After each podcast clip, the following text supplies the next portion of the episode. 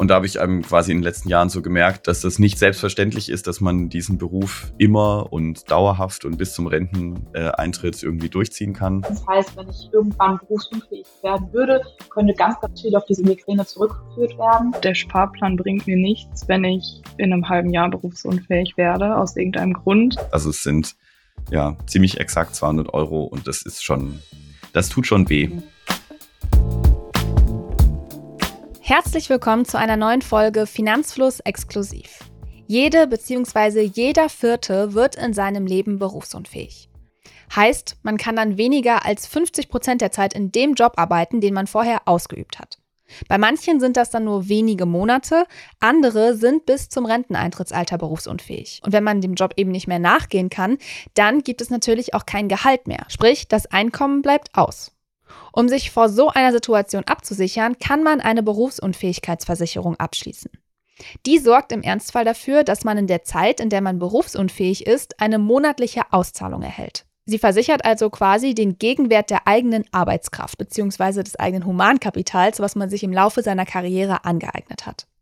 Optimalerweise sind diese monatlichen Auszahlungen dann ähnlich hoch wie das vorherige Arbeitseinkommen, um eben den Lebensstandard zu sichern. Das klingt gut, Kostet aber natürlich auch, denn natürlich zahlt man monatliche Versicherungsbeiträge und die können gegebenenfalls sehr hoch ausfallen. Für manche ist das ein Grund, keine Berufsunfähigkeitsversicherung abzuschließen. Andere wollen gerne, aber bekommen keine und wieder andere sind noch unentschlossen, ob sie eine BU wirklich brauchen oder ob sie sich nicht auch anders für den Ernstfall absichern können. In dieser Folge wollen wir diese Fragen klären, uns also anschauen, ob und wann sich der Abschluss einer Berufsunfähigkeitsversicherung lohnt, warum die monatlichen Beiträge manchmal so hoch ausfallen und welche Alternativen es gibt. Und weil mich auch interessiert hat, wie ihr über das Thema BU denkt, habe ich auch wieder nach euren Erfahrungen gefragt auf Instagram. Diesmal haben sich Julia, Hanna und Felix bei mir gemeldet und mir erzählt, wie sie darüber denken und was sie in Sachen BU gemacht haben. Wie immer, viel Spaß bei dieser Folge.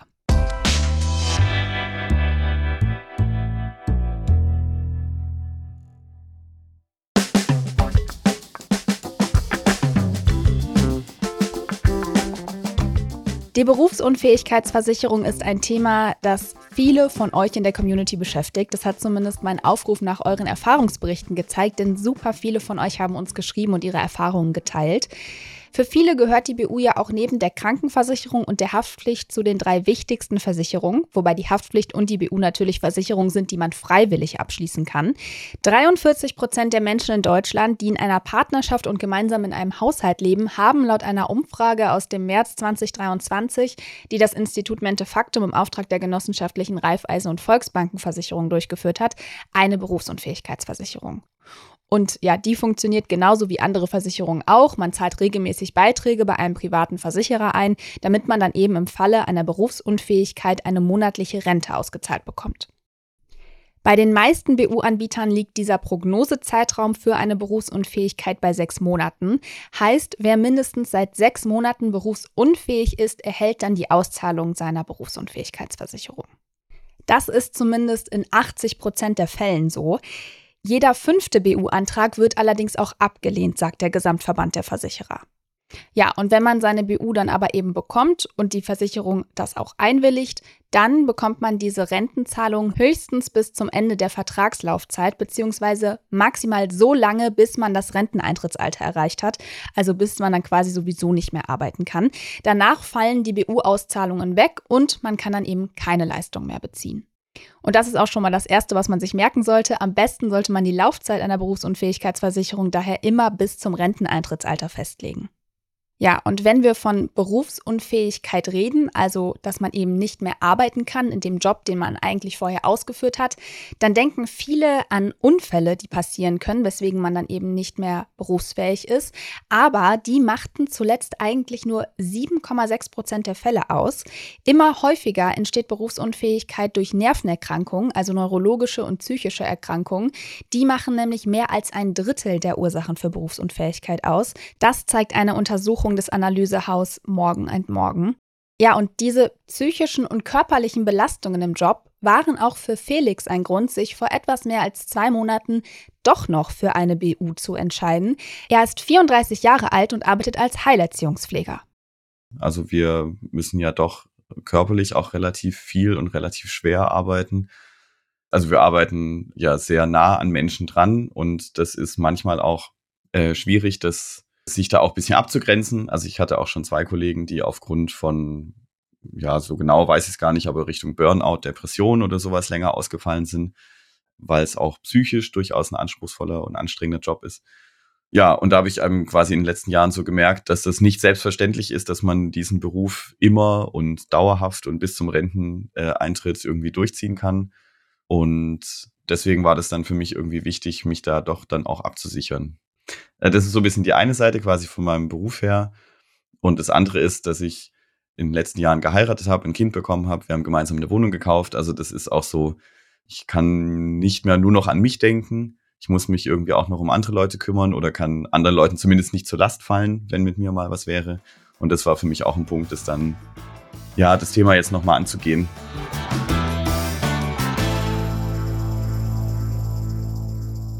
Felix schätzt die Chancen, dass er mal berufsunfähig werden könnte, also als recht hoch ein. Aber das ist ja genau die Frage, die sich viele stellen. Lohnt sich eine Berufsunfähigkeitsversicherung eigentlich wirklich? Und das ist natürlich eine Frage, die nicht so einfach zu beantworten ist. Das Risiko, berufsunfähig zu werden, hängt natürlich einerseits erstmal sehr stark vom ausgeübten Beruf ab.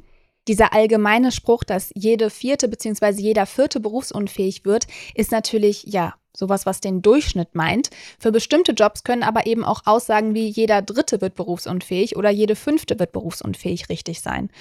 Und ja, man weiß ja, zum Glück sage ich auch mal, eben nicht, ob und wann und wie lange man mal berufsunfähig wird. Gerade wenn man noch jung und gesund ist, kann eine Berufsunfähigkeitsversicherung und die Höhe der Beiträge dann auch mal sehr abstrakt wirken und man kann sich schnell fragen, warum sollte ich das überhaupt machen? Aber man kann sich das Ganze mal mit einer Rechnung gut veranschaulichen. Nehmen wir mal das an, was man eben vorher nicht weiß, also die große Unbekannte, und zwar, dass man mit 50 Jahren durch eine Erkrankung berufsunfähig wird. Heute ist man dann noch jung, wie ich, 26 Jahre alt. Mein Job ist zu 100% ein Bürojob, also keine wirklich körperlichen Anstrengungen. Körperlich geht es mir gut, keine Vorerkrankungen. Und mal angenommen, ich zahle jetzt aktuell jeden Monat 80 Euro für meine Berufsunfähigkeitsversicherung, dann sind das im Jahr Beiträge von 960 Euro insgesamt.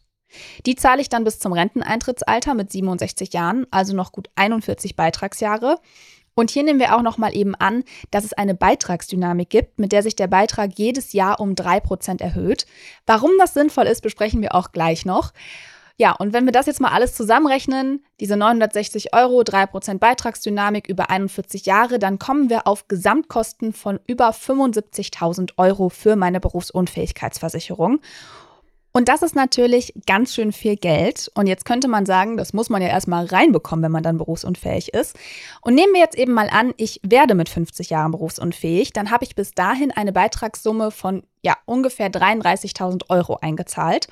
Und um jetzt mal auszurechnen, ob sich eine BU lohnt, nehmen wir diese gezahlte Beitragssumme und teilen sie durch die monatlichen Auszahlungssummen, die man im Ernstfall dann bekommen würde.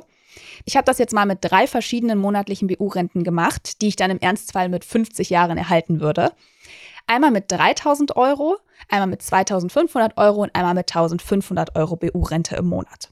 Wenn ich mit 50 Jahren berufsunfähig werde und 3000 Euro BU-Rente pro Monat bekomme, dann hätte ich das Geld, was ich jahrelang eingezahlt habe, nach 10 Monaten Berufsunfähigkeit wieder raus. Also ich hätte dann das Geld, das ich bis zu meinem 50. Lebensjahr eingezahlt habe, als BU-Rente erhalten.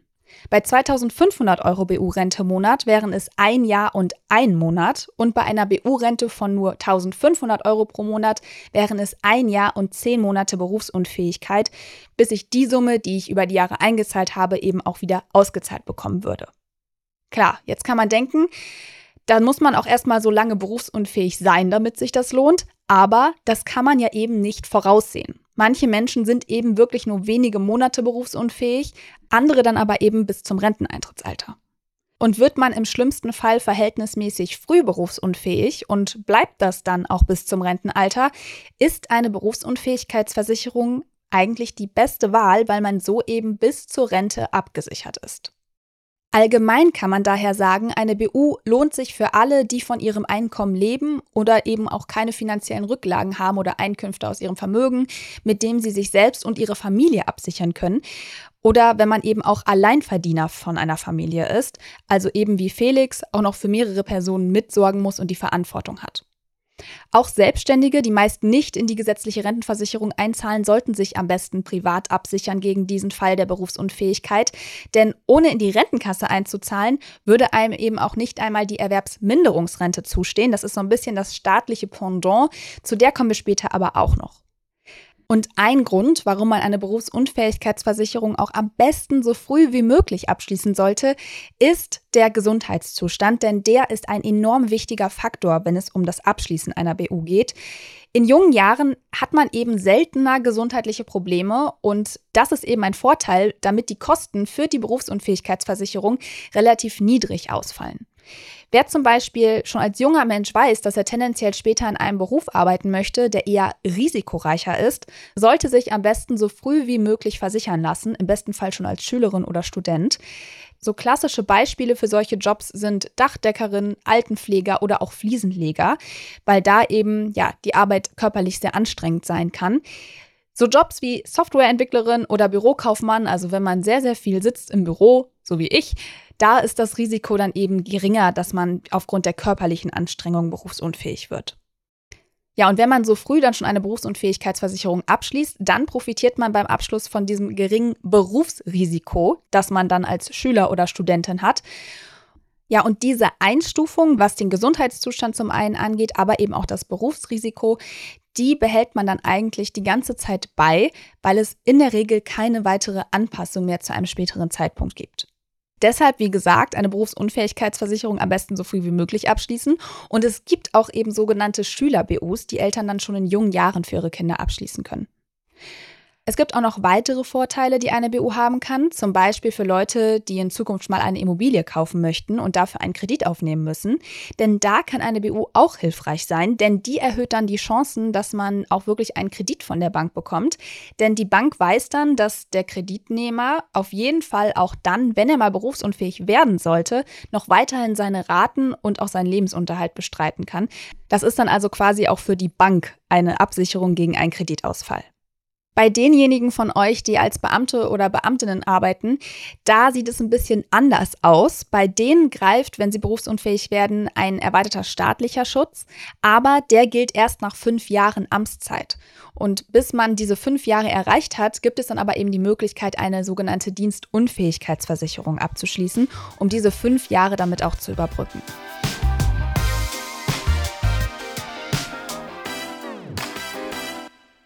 Für Felix aus der Finanzfluss-Community war also klar, er wollte auf jeden Fall doch noch eine BU abschließen. Und dafür ist, wie ja auch gerade schon angesprochen, eben dieser Gesundheitscheck total essentiell. Wichtig ist dabei, dass man immer wahrheitsgemäße Angaben macht. Andernfalls kann es nämlich sonst im Ernstfall vorkommen, dass die BU-Auszahlung verweigert wird, weil man falsche Angaben gemacht hat. Und da kann der Versicherer dann eben sagen, nee, sorry, zahlen wir nicht das hätte man uns vorher sagen müssen, dass die und die Erkrankung vorliegt. In diesem Gesundheitscheck werden in der Regel folgende Aspekte abgefragt. Zum einen die Körpergröße und das Gewicht. Da geht es dann um die Frage, ob man mit seinem BMI im Normbereich ist oder nicht. Außerdem geht es um die ärztlichen Behandlungen in den letzten fünf Jahren und auch um die stationären Behandlungen in den letzten zehn Jahren. Außerdem sollte man auch so außerordentliche Risiken wie riskante Hobbys angeben, zum Beispiel Kampfsport oder Reitsport, also überall da, wo man sich schnell auch mal, während man sportlich unterwegs ist, verletzen könnte. Und diese Sachen kann man dann aber auch mitversichern lassen, kostet dann aber manchmal auch ein bisschen mehr. Ja, und der Vorteil ist eben dann, wenn man als junge Person durch diesen Gesundheitscheck geht, dass man den dann eben besser besteht, weil man meistens noch keine Vorerkrankung hat und dann eben den Vorteil hat, dass man vergleichsweise geringe Monatsbeiträge zahlt. Das hat auch Hannah vor zwei Jahren dazu gebracht, Berufsunfähigkeitsversicherungen abzuschließen.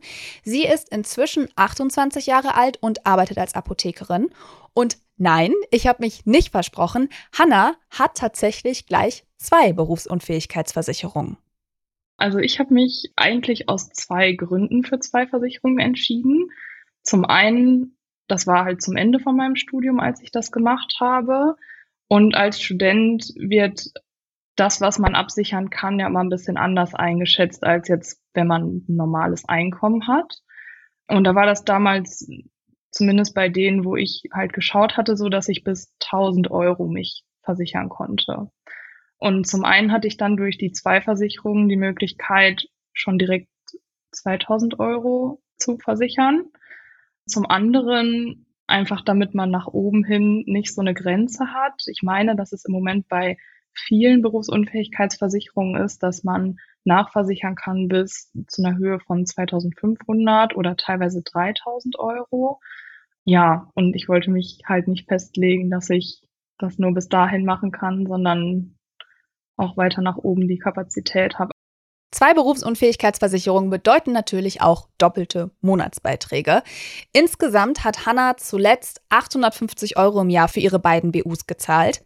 Die Summe wird aber bald steigen, denn Hanna hat bei einem der beiden Verträge von ihrer Nachversicherungsgarantie Gebrauch gemacht. Die garantiert, dass man die Höhe der BU-Rente an veränderte Lebensumstände anpassen kann. Also zum Beispiel, wenn man eine Gehaltserhöhung bekommen hat oder den Job gewechselt hat oder auch nach einer Heirat oder einem Hauskauf. Und das in der Regel, ohne dass man dann erneut durch die Gesundheitsprüfung muss. Ich finde das wichtig, weil sich das Leben auf jeden Fall auch verändert. Also ich habe die Versicherung zu einem Zeitpunkt abgeschlossen, wo ich ja noch gar kein richtiges Einkommen hatte, wo ich selber noch nicht wusste, okay, wie ist das? Wirklich mit dem Geld zu handeln, was reinkommt. Und vielleicht bin ich auch in zehn Jahren noch in einer ganz anderen Situation, habe irgendwie eine Familie und noch viel mehr Verantwortung und Dinge, für die ich zahlen muss. Und deshalb kann ich mir vorstellen, dass sich da nochmal was verändert. Der Lebensstandard passt sich ja auch immer so ein bisschen an das Geld an, was man zur Verfügung hat. Und das verändert sich halt gerade in jungen Jahren auch nochmal. Und ich finde immer, man muss davon ja nicht Gebrauch machen. Also wenn man sagt, nee, es passt für mich noch so oder ich habe jetzt inzwischen anders Geld zur Seite gelegt und brauche nicht mehr so eine hohe Berufsunfähigkeitsversicherung, dann muss man das ja auch nicht machen. Aber sich so ein bisschen die Türen offen zu halten, finde ich halt schon sehr sinnvoll. Neben der Nachversicherungsgarantie gibt es noch ein paar weitere Punkte, auf die man im Vertrag achten sollte und über die man sich am besten vorab schon mal Gedanken machen sollte, weil es sich da schnell auch mal um rechtliche Fallstricke handeln kann. Am Ende entscheidet nämlich wie so oft das Kleingedruckte, ob die Versicherung im Ernstfall auch überhaupt zahlt. Und über einige dieser rechtlichen Fallstricke haben meine Kolleginnen Anna und Mona auch schon mal in einer früheren Podcast-Folge gesprochen.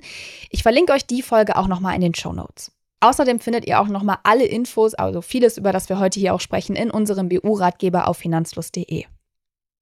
Kommen wir zu dem zurück, was eben auch noch wichtig ist, wenn man eine BU abschließen möchte. Und das ist die Rentenhöhe. Die sollte man von Anfang an richtig bestimmen. Denn diese Berufsunfähigkeitsrente, also die monatlichen Auszahlungen, die man im Ernstfall erhält, die sollten ja den Lebensstandard sichern. Und deswegen gibt es so eine Faustformel, dass der Betrag mindestens so 75 bis 80 Prozent des bisherigen Nettoeinkommens abdecken sollte. Also insbesondere alle Fixkosten wie Miete und Co. Also am besten rechnet man deswegen mal aus, wie viel 80 Prozent vom aktuellen Einkommen wären und wie hoch eigentlich gerade die Fixkosten sind, die man so hat. Und dann kann man eigentlich ganz gut festlegen, wie hoch diese Rentenhöhe ausfallen sollte. Hierbei sollte man aber auch bedenken, dass man im Falle von Berufsunfähigkeit nicht mehr in die staatliche Rentenversicherung einzahlen kann, weil man ja keinen Arbeitslohn mehr hat. Und deswegen sollte man auch das Budget für die private Altersvorsorge mit einberechnen, also mal schauen, wie viel man eigentlich monatlich auch eben dafür zurücklegen möchte. Ein weiterer wichtiger Punkt ist, und da hatten auch einige von euch auf Instagram uns gefragt, ob das denn eigentlich wirklich stimmt, dass die BU-Rente als Einkommen auf Sozialleistungen angerechnet wird, also zum Beispiel aufs Bürgergeld. Das heißt, hat man eine BU-Rente, die man auf 500 Euro im Monat festgelegt hat, dann bekommt man am Ende, weil das Bürgergeld eben darauf angerechnet wird, kaum was ausgezahlt. Heißt, die Höhe der BU-Rente sollte man niemals unter oder auf dem gleichen Niveau wie die Grundsicherung festlegen, weil man sonst am Ende quasi nichts ausgezahlt bekommt. Und klar, jetzt keine Sorge, mit 18 oder 20, also wenn man wirklich so früh eine BU abschließt, dann weiß man natürlich noch nicht, wie mal das, der Lebensstandard aussehen wird, also wie viel Geld man mal verdienen wird und wie viel Geld man dann eben auch an Fixkosten braucht. Deswegen sollte es immer die Option geben, dass man die Rentenhöhe auch im Laufe der Berufsjahre anpassen kann, auch um die Inflation auszugleichen und dann auch eben an das steigende Einkommen anzupassen. Und dafür ist dann eben neben dieser Nachversicherungsgarantie auch eine Beitragsdynamik sinnvoll. Hatte ich vorhin bei dem Beispiel schon mal angesprochen. Empfohlen wird eine Beitragsdynamik von 2 bis 3 Prozent. Dadurch steigen dann nämlich die Beiträge jedes Jahr um diesen festgelegten Prozentsatz und erhöhen somit auch die Höhe der BU-Rente. Ohne so eine Beitragsdynamik würde nämlich die BU-Rente ganz schön an Kaufkraft verlieren. Das kann man sich auch nochmal an einem Beispiel verdeutlichen. Nehmen wir mal an, man hat mal ursprünglich 1000 Euro vereinbart und hat eben keine Beitragsdynamik. Und über die nächsten 20 Jahre gibt es eine Inflation von durchschnittlich 3 Prozent. Dann sinkt die Kaufkraft nämlich auf 554 Euro. Deswegen macht so eine Dynamik auch immer Sinn, wenn man noch jung ist, weil potenziell ja auch mit den Jahren immer das Einkommen steigt. Ja, und Hannah hat eben die Höhe ihrer BU-Rente erhöht und zwar auf 1500 Euro.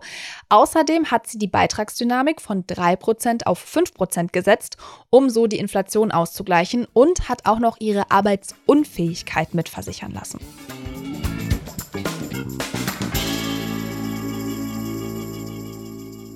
Das klingt jetzt erstmal gleich, bezeichnet aber tatsächlich was anderes, denn arbeitsunfähig ist, wer vorübergehend seine beruflichen Aufgaben nicht mehr erfüllen kann.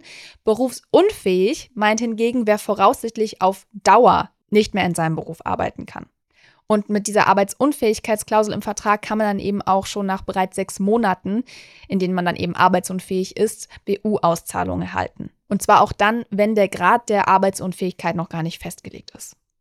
Diese Zusatzklausel erhöht allerdings auch die monatlichen Beiträge und zwar so rund um 5 bis 10 Prozent.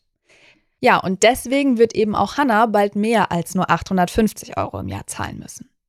Über diese Summe kann Felix aber dann vermutlich auch immer noch nur zerknirscht lachen, denn was Hannah aktuell im Jahr zahlt, also diese 850 Euro, zahlt Felix seiner Versicherung in knapp vier Monaten. Also es sind ja, ziemlich exakt 200 Euro und das ist schon, das tut schon weh, das jetzt äh, jeden Monat zu überweisen. Momentan würde ich dafür 2000 Euro ausgezahlt bekommen. Ziemlich exakt das Zehnfache. Ja, so bezogen auf mich hat mich geärgert, dass ich mich sehr spät jetzt erst damit befasst habe. Wie gesagt, mit 34. Das, ich bin jetzt schon eine ganze Weile am Arbeiten. Und ja, also theoretisch hätte ich ja auch schon mal berufsunfähig werden können in den letzten Jahren. Also da war ich eben gar nicht abgesichert. Und dann ist es natürlich so, dass äh, je später man so eine Versicherung abschließt, umso teurer sind dann die Beiträge auch. Also es lohnt sich der sehr früh, sich damit zu befassen. Das habe ich eben nicht gemacht. Da habe ich mich ein bisschen über mich selber geärgert. Ja, damit ist Felix sicher nicht allein. Das haben sich wahrscheinlich auch schon so manche von euch gedacht. Wie viel man monatlich für eine BU zahlen muss, ist allerdings auch echt individuell. Viele von euch haben auch in ihren Nachrichten an uns kritisiert, dass sie gerade diesen Prozess, wie diese Beitragssummen zustande kommen, echt intransparent finden und gern mal wissen würden, wie das eigentlich berechnet wird. Und wir haben uns das mal angeschaut. Und man kann sagen, in der Regel hängt die Beitragsbemessung von fünf Faktoren ab. Zum einen von der Höhe der BU-Rente, also je höher man diese Auszahlungen für den Ernstfall pro Monat auswählt, desto mehr muss man dann auch monatlich zahlen. Dann zweitens von der Risikoeinstufung des aktuellen Berufs, also eben ob man in einem körperlich anstrengenden Beruf wie zum Beispiel der Altenpflege arbeitet oder eher ja, den ganzen Tag in einem Office sitzt und nicht so viel körperlich tut, dann kostet eine BU nämlich eben weniger, in der Altenpflege dann aber entsprechend mehr. Dann natürlich, wie auch schon gesagt, vom Gesundheitszustand, also ob man gesund so eine BU abschließt oder ob man schon irgendwelche Vorerkrankungen hat, weswegen dann man eben auch berufsunfähig werden könnte. Dann kommt es auch auf das Alter bei Vertragsabschluss an, also ob man jung ist oder alt, haben wir ja auch schon gerade gesagt, hängt dann auch wieder mit dem Gesundheitszustand zusammen und dass man noch gar nicht unbedingt in einem ja, risikoreichen Beruf arbeitet. Und es kommt auch auf die Laufzeit des BU-Schutzes an, also wie lange die BU zahlen würde im Ernstfall. Und da hatten wir ja auch schon gesagt, idealerweise bis zum Renteneintritt, weil man ja eben nicht weiß, ob man nicht doch vielleicht, wenn man berufsunfähig wird, für den Rest seines Lebens berufsunfähig wird. Ja, und hinzu kommen dann natürlich auch noch diverse Abschluss- und Verwaltungskosten, je nach Versicherer. Wie deutlich unterschiedlich diese Beitragshöhen dann eben durch diese Faktoren ausfallen können, haben wir mal für drei fiktive Beitragszahlende zusammengetragen.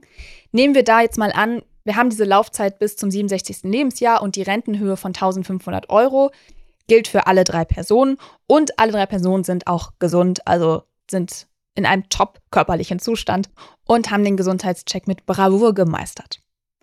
Also, fassen wir mal zusammen, es unterscheiden sich jetzt nur noch zwei dieser fünf Hauptfaktoren, und zwar das Alter und der Beruf. Person 1 ist Studentin, hat also noch im Studium die BU abgeschlossen, ist erst 23 Jahre alt, ist wie gesagt gesund und zahlt monatlich deswegen einen Beitrag von 36 Euro. Person 2 ist schon berufstätig und zwar in einem Bürojob, also nicht so wirklich körperliche Anstrengungen vorhanden. Sie ist allerdings schon 35 Jahre und zahlt deswegen einen monatlichen Betrag von 63 Euro. Ja, und die dritte Person ist ein Maurer, also körperlich sehr anstrengender Job. Und obwohl der Maurer die BU schon mit 30 Jahren abgeschlossen hat, muss er trotzdem 160 Euro monatlich an BU-Beitrag zahlen. Einfach deswegen, weil die Maurertätigkeit in eine hohe Risikogruppe eingestuft wird, also meistens in Risikogruppe 4, 5 oder 6 je nach Versicherung. Das sind jetzt natürlich drei sehr plakative Beispiele, aber so lässt sich dann eben erklären und auch in Stückweise, finde ich, nachvollziehen, warum die Beitragshöhen für manche Menschen in bestimmten Berufen höher ausfallen als für andere. Ja, und es erklärt auch, warum Hannah mit ihrem Studierendentarif, den sie mit 26 Jahren abgeschlossen hat, so viel weniger monatlich für ihre BU zahlt als Felix, der ja eben in einem Risikoberuf arbeitet und auch erst sehr viel später, also eben erst mit 34 Jahren, seine Versicherung abgeschlossen hat. Aber bleiben wir jetzt auch noch mal kurz beim Thema Kosten, denn da gibt es noch eine Sache, wo ich sagen würde, good to know, denn es gibt immer zwei Preisangaben bei einer Berufsunfähigkeitsversicherung und zwar einmal den Nettopreis und einmal den Bruttopreis. Der Nettopreis ist das, was ihr zahlt, wenn der Versicherer seine Überschüsse, die er erzielt hat, mit eurer Beitragshöhe verrechnet. Also das heißt auch wirklich einfach Beitragsverrechnung. Und dadurch kann es dann eben sein, dass die Beitragshöhe gesenkt wird und man eben weniger zahlen muss. Ja, und der Bruttopreis hingegen, der gibt den Maximalbetrag an, den man zahlen muss, beziehungsweise bis zu dem der Preis erhöht werden darf. Das heißt, wenn dann eben keine Überschüsse erzielt werden. Also das ist die Summe, auf die man auch deswegen immer achten sollte bei Vertragsabschluss, um dann keine bösen Überraschungen bei der Beitragserhöhung zu erleben. In einer klassischen BU zahlt man in der Regel den Nettopreis und steigen dann mal die Kosten, also gibt es wirklich eine Beitragserhöhung, dürfen die Kosten eben nicht diesen vorher angegebenen Bruttobeitrag überschreiten. Ein bisschen anders ist das bei einer fondsbasierten BU. Da zahlt man nämlich meistens den Bruttopreis. Diese Art der BU wird auch oft Fonds-BU oder Invest-BU genannt und da wird das Geld für die Versicherung teilweise in Aktienfonds angelegt. Die Leistungen sind zwar in der Regel die gleichen wie bei einer klassischen BU, aber unserer Meinung nach kann man sich diese Mehrkosten eher sparen und das Geld, was dann eben ja angelegt wird, lieber selber anlegen, um so dann auch die Kosten für die Verwaltung und Abschlussgebühren zu sparen. Also kann man unserer Meinung nach, wenn man eine BU wählen möchte, lieber eine klassische BU wählen.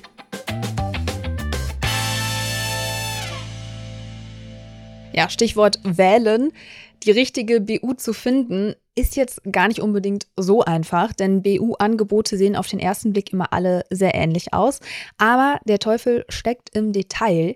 Deshalb sollte man unbedingt immer vergleichen. Auch Felix hat einige BU-Angebote miteinander verglichen und sich dabei auch noch Hilfe geholt. Also was ich gemacht habe und was ich auch empfehlen würde, das zu machen, aus meiner Erfahrung raus, weil ich das äh, ganz interessant fand. Ich bin über ein Vergleichsportal ähm, habe ich mir verschiedene Versicherungen angeschaut.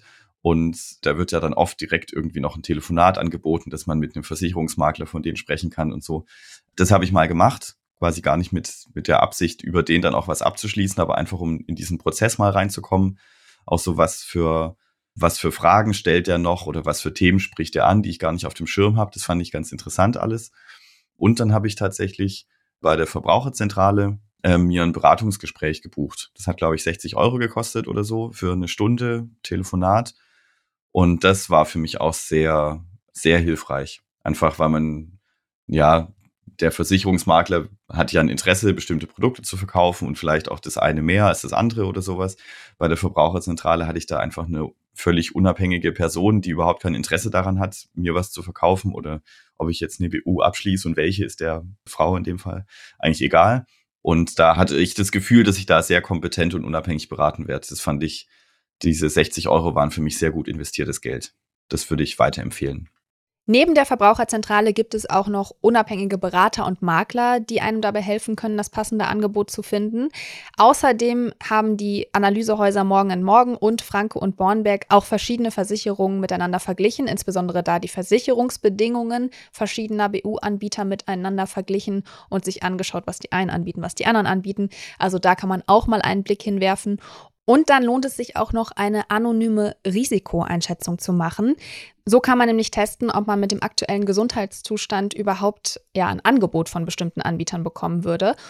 Da kann man nämlich dann eben auch Vorerkrankungen angeben oder auch zum Beispiel, wenn man eine Psychotherapie besucht hat. Ja, und so eine anonyme Risikoeinschätzung hat Hanna unter anderem auch gemacht.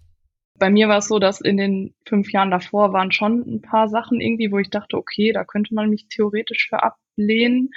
Ich muss auch sagen, dass ich es nicht alleine gemacht habe. Also ich habe das über eine Finanzberatung gemacht, die dann auch für mich die Anfragen gestellt hat und ich habe das ziemlich genau vorher aufgearbeitet, was gesundheitlich war, wann das war, ob ich dadurch jetzt irgendwie lange ausgefallen bin und auch, was damit heute ist. Ich habe mir auch von ein, zwei Ärzten noch ein aktuelles Attest besorgt, wo dann einfach drin stand, ja, aktuell nicht behandlungsbedürftig, ist einfach ausgeheilt. Das kann ich auf jeden Fall empfehlen, wenn man jetzt weiß, okay, ich hatte schon irgendwie in den letzten Jahren mal irgendwas am Rücken oder am Knie oder so, weil da gibt es auf jeden Fall Versicherungen, die da ziemlich schnell jemanden ablehnen. Also ich wurde auch nicht bei allen Versicherungen angenommen, kann ich sagen, beziehungsweise es kommt ja dann bei der Vorabfrage schon raus, bei welchen Versicherungen man die Möglichkeit hätte und bei welchen wiederum nicht. Tja, aber was macht man, wenn man wegen einer Vorerkrankung, die man hat oder auch aus anderen Gründen aus dem Raster fällt und eben keine BU bekommt? Julia ist 22 Jahre alt, hat gerade ihr Studium abgeschlossen und im November eine neue Stelle im Gesundheitsbereich angefangen. Und mit 22 Jahren ist Julia eigentlich im perfekten Alter, um eine BU mit möglichst günstigen Konditionen abzuschließen. Aber leider hat sie eine gesundheitliche Vorgeschichte. Und zwar war es so, oder das hat eigentlich hauptsächlich einen Grund, nämlich das Thema Vorerkrankungen. Einmal bin ich seit kleine Migränepatientin das hat ja super viele Facetten. Das heißt, wenn ich irgendwann berufsunfähig werden würde, könnte ganz, ganz viel auf diese Migräne zurückgeführt werden. Und als ich dann erwähnt habe, dass ich meine Therapie gemacht habe und die ist noch nicht allzu lange her, da gibt es so ein gewisses Zeitfenster, was dann quasi in Ordnung wäre. Das ist aber mit 22 ein bisschen schwierig, äh, rechnerisch zu erreichen. Ähm, hieß es dann, okay, BU, da falle ich quasi durchs Raster. Julia hat deswegen dann keine Versicherung abgeschlossen. Erstens, weil es bei den Anbietern, die sie versichern wollten, zu teuer für sie gewesen wäre. Und zweitens, weil man ihr auch gesagt hat, es könnte passieren, dass die BU im Ernstfall nicht greift, gerade dann, wenn sich ihre Berufsunfähigkeit dann irgendwie auf ihre Migräne zurückführen lassen würde. Sie hat sich dann einen Plan B gesucht. Also ich habe mir tatsächlich, ich bin noch so ein Sparer von der Einstellung her, ein Konto bei der Bank äh, mit wirklich guten Konditionen ausgesucht. Da komme ich nicht dran, da zahle ich über zehn Jahre ein. Und ja, das heißt aber eher dem geschuldet, dass ich dabei keine Alternative gefunden habe, die mir gefällt und so einfach was habe, wo ich sage, okay, da haben wir wenigstens ein bisschen was. Julia überweist aktuell jeden Monat 200 Euro auf das Konto und setzt also auf den Zinseszinseffekt. Aber Julia weiß auch, gegen die aktuell hohe Inflation kommt sie mit einem Sparkonto nicht an. Das Geld wird also definitiv an Kaufkraft verlieren über die Jahre. Und auch sonst wäre es schwierig, ausreichend Geld mit einem Banksparplan zu sparen, um im Falle einer Berufsunfähigkeit dann im schlimmsten Fall bis zum Rentenalter damit auszukommen. Es ist für sie daher nur eine Not- bzw. Übergangslösung. Ihre größte Hoffnung ist nämlich, dass es ihr trotz der Therapie, die sie gemacht hat, irgendwann bei irgendeinem Anbieter möglich sein wird, eine BU abzuschließen. Etwas vielversprechender als ein Banksparplan könnte ein ETF-Sparplan sein, denn damit hat man zumindest tendenziell über eine lange Laufzeit die Chance auf höhere Rendite aber auch hier gilt, es ist echt schwierig, auf eine ausreichende Summe zu kommen, damit man dann im Falle einer Berufsunfähigkeit bis zum Rentenalter auch damit auskommt. Das hat auch für Hanna gegen diese Option der BU-Vorsorge gesprochen. Eigentlich so ziemlich aus dem Grund, dass ich gesagt habe, der Sparplan bringt mir nichts, wenn ich in einem halben Jahr berufsunfähig werde, aus irgendeinem Grund. Klar, die Wahrscheinlichkeit, dass das passiert, ist höher, je älter man ist. Aber beim Sparplan dauert es halt auch eine Zeit, bis man sich da das angespart hat, von dem man dann auch möglicherweise für einen längeren Zeitraum leben kann. Also das war eigentlich der größte Punkt. Also ich habe auch einen ETF-Sparplan. Da fließt auch viel mehr Geld rein als ähm, in meine Berufsunfähigkeitsversicherung. Aber der alleine reicht mir nicht und könnte mir nicht das auszahlen, was ich jetzt im Ernstfall kriegen würde. Spart man jedoch über die ganzen Jahre wirklich so viel Vermögen an, dann kann es schon eine Überlegung sein, einige Jahre vor der Rente, wenn man dann eben entsprechend viel angespart hat, die BU-Beiträge, die man zahlt, entweder konstant zu halten oder zu reduzieren. Kündigen sollte man eine BU allerdings besser eher nicht, denn man hat ja dann meistens schon jahrelang eingezahlt und wenn man dann wirklich berufsunfähig werden sollte, dann wären die Beiträge quasi futsch.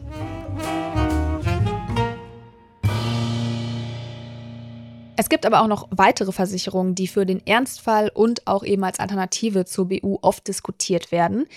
Wir haben uns mal die drei häufigsten angeschaut. Das erste ist die sogenannte Grundfähigkeitsversicherung. Die wird gezahlt, wenn man eine oder mehrere bestimmte körperliche oder geistige Fähigkeiten verliert. Dazu gehören so ganz klassisch Sehen, Hören, Sprechen, aber auch Bücken oder Knien sind mitversichert und auch immer häufiger bestimmte psychische Erkrankungen und aber auch konkrete Tätigkeiten, zum Beispiel, dass man eben noch eine Tastatur bedienen kann. Und einige Grundfähigkeitsversicherungen zahlen auch für den Fall, wenn man pflegebedürftig wird. Bei Abschluss so einer Grundfähigkeitsversicherung werden ganz bestimmte Leistungsfälle definiert. Das heißt, es wird ganz klar festgelegt, welche Fähigkeiten man verlieren muss, damit die Versicherung zahlt. Das Problem hierbei ist, es geht meistens um den vollen Verlust der Fähigkeit und zwar in dem Ausmaß, dass man gar nicht mehr seinen Alltag bewältigen kann. Das heißt, selbst wenn man durch den Verlust des Sprechens, durch ja zum Beispiel einen Schlaganfall, nicht mehr berufsfähig ist in dem Job, in dem man früher gearbeitet hat, weil man da irgendwie viel Kundenkontakt hatte und viel mit Menschen sprechen musste, heißt das nicht automatisch, dass der Verlust ausreichend ist ist, um diese Grundfähigkeitsversicherung abzurufen. Und insbesondere bei psychischen Erkrankungen muss es sich dann um sehr schwerwiegende Fälle handeln, damit die Versicherung greift. Heißt, eine Grundfähigkeitsversicherung versichert nicht grundsätzlich die Berufsunfähigkeit, kann aber dennoch eine Alternative sein. Die zweite Alternative ist die Erwerbsunfähigkeitsversicherung. Die wird gezahlt, wenn man in keinem Job mehr als drei Stunden am Tag arbeiten kann. Ein Versicherer prüft dann also, ob man vielleicht noch in einem weniger körperlich anstrengenden Beruf noch irgendwie drei Stunden am Tag arbeiten kann, bevor er diese Versicherung auszahlt. Es kann also passieren, dass man die Versicherung nicht erhält, weil man statt Maurern ja noch im Büro sitzen könnte. Ein Vorteil ist allerdings bei dieser Erwerbsunfähigkeitsversicherung, dass psychische Krankheiten in der Regel eingeschlossen sind. Die dritte Möglichkeit ist die Dread Disease Versicherung. Das ist eine Versicherung gegen schwere Krankheiten. Es handelt sich dabei allerdings nicht um so monatliche Rentenauszahlungen, sondern es handelt sich um eine vereinbarte Versicherungssumme, die einmalig ausgezahlt wird. Welche Krankheiten so versichert sind, steht dann im Vertrag. Psychische Erkrankungen und Erkrankungen des Skeletts sind in der Regel nicht versichert. Und wer aufgepasst hat, das sind eigentlich genau die Erkrankungen, die am häufigsten zur Berufsunfähigkeit führen. Unserer Meinung nach ist diese Versicherung deshalb keine wirklich gute Alternative zur BU. Außerdem müsste man diese Versicherungssumme, die man ja nur einmalig bekommt, wirklich so hochsetzen, damit man im Fall von einer Berufsunfähigkeit auch wirklich für einige Monate oder eben Jahre sein ausbleibendes Einkommen ausgleichen kann. Aber so eine hohe Versicherungssumme bedeutet dann eben auch, dass man hohe Versicherungsbeiträge hat. Und dann kommen wir jetzt noch zu einer weiteren, ja, eine Alternative ist es eigentlich nicht wirklich, weil es keine freiwillige Versicherungsalternative ist, aber wir wollten gerne noch mal kurz über die Erwerbsminderungsrente sprechen. Die steht allen zu, die nach dem 1. Januar 1961 geboren sind. Und zwar dann, wenn sie insgesamt fünf Jahre versichert gearbeitet haben und in den letzten fünf Jahren mindestens drei Jahre in die Rentenversicherung eingezahlt haben. Die Erwerbsminderungsrente bezieht sich nicht nur auf den Job, in dem man dann derzeit arbeitet, wenn die Berufsunfähigkeit eintritt, aber im Gegensatz zur Berufsunfähigkeitsversicherung bezieht sich die Erwerbsminderungsrente nicht nur auf den Job, in dem man dann derzeit arbeitet, wenn die Berufsunfähigkeit eintritt. Und sie greift auch nur dann, wenn man wirklich überhaupt nicht mehr arbeiten kann. Und das ist gesetzlich gesehen der Fall, wenn man nicht mehr als drei Stunden am Tag arbeitsfähig ist. Wenn man also zum Beispiel noch sechs Stunden in einem anderen Beruf arbeiten kann, dann wird auch nur die Hälfte der Erwerbsminderungsrente ausgezahlt. Und weil viele eben nicht diesen Anforderungen entsprechen, also dass sie wirklich nicht mehr als drei Stunden am Tag arbeiten können, werden auch viele Anträge abgelehnt. Was man an monatlicher Erwerbsminderungsrente dann bekommt, ist meistens deutlich, deutlich niedriger als die monatlichen Auszahlungen, die man potenziell bei einer Berufsunfähigkeitsversicherung bekommen kann. Da hat man dann ja eben auch den Vorteil, dass man das individuell vereinbaren kann. Die Höhe der Erwerbsminderungsrente, die wird nämlich durch die Entgeltpunkte festgelegt. Das kann man sich online auf der Website der Deutschen Rentenversicherung anschauen oder auch in eurer Renteninformation. Da findet ihr die Höhe auch. Ganz klar kann man aber sagen, der Unterschied zur Berufsunfähigkeitsversicherung ist, dass die Berufsunfähigkeit den Lebensstandard sichern soll und die Erwerbsminderungsrente soll das Existenzminimum sichern. Und grundsätzlich jetzt noch kurz die kleine wichtige Info. Unsere Einschätzungen sind natürlich sehr allgemein gehalten. Das heißt, ob sich jetzt eine von diesen BU-Alternativen für euch lohnt, ist extrem abhängig von euch, von eurem Einzelfall. Also es kann super individuell sein. Deswegen sucht euch da gerne professionelle, unabhängige Beratung, um das einmal für euch zu klären.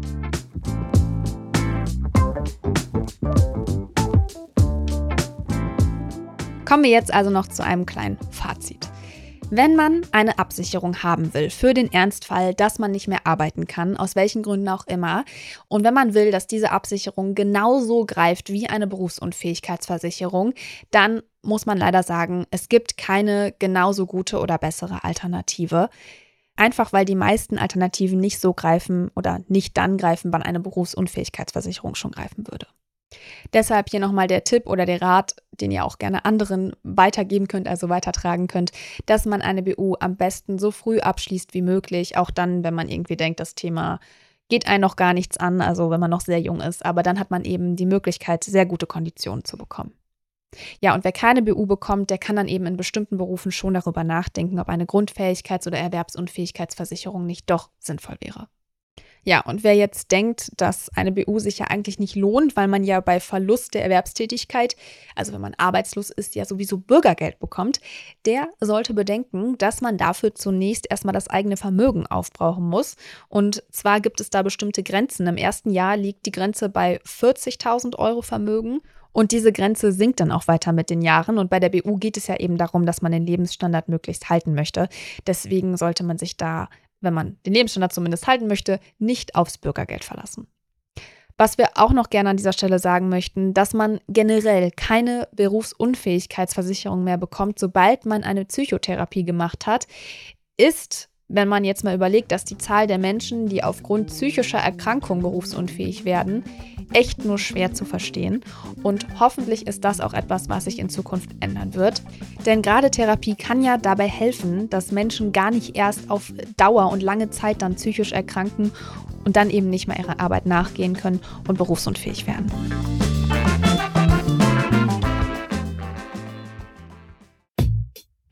Das war's schon wieder mit dieser Podcast-Folge. Ich hoffe, sie war interessant für dich und du konntest vielleicht sogar etwas Neues mitnehmen. Wir freuen uns sehr, wenn du die Folge mit deinen Freundinnen, Kollegen und Bekannten teilst. Bewerte den Podcast auch gern bei Apple Podcast oder auf Spotify. Und natürlich freuen wir uns, wenn du Finanzfluss hier und auf unseren anderen Kanälen folgst. Die Links dorthin und alle wichtigen Verweise aus dieser Folge findest du in den Show Notes. Danke fürs Zuhören. Bis zur nächsten Folge.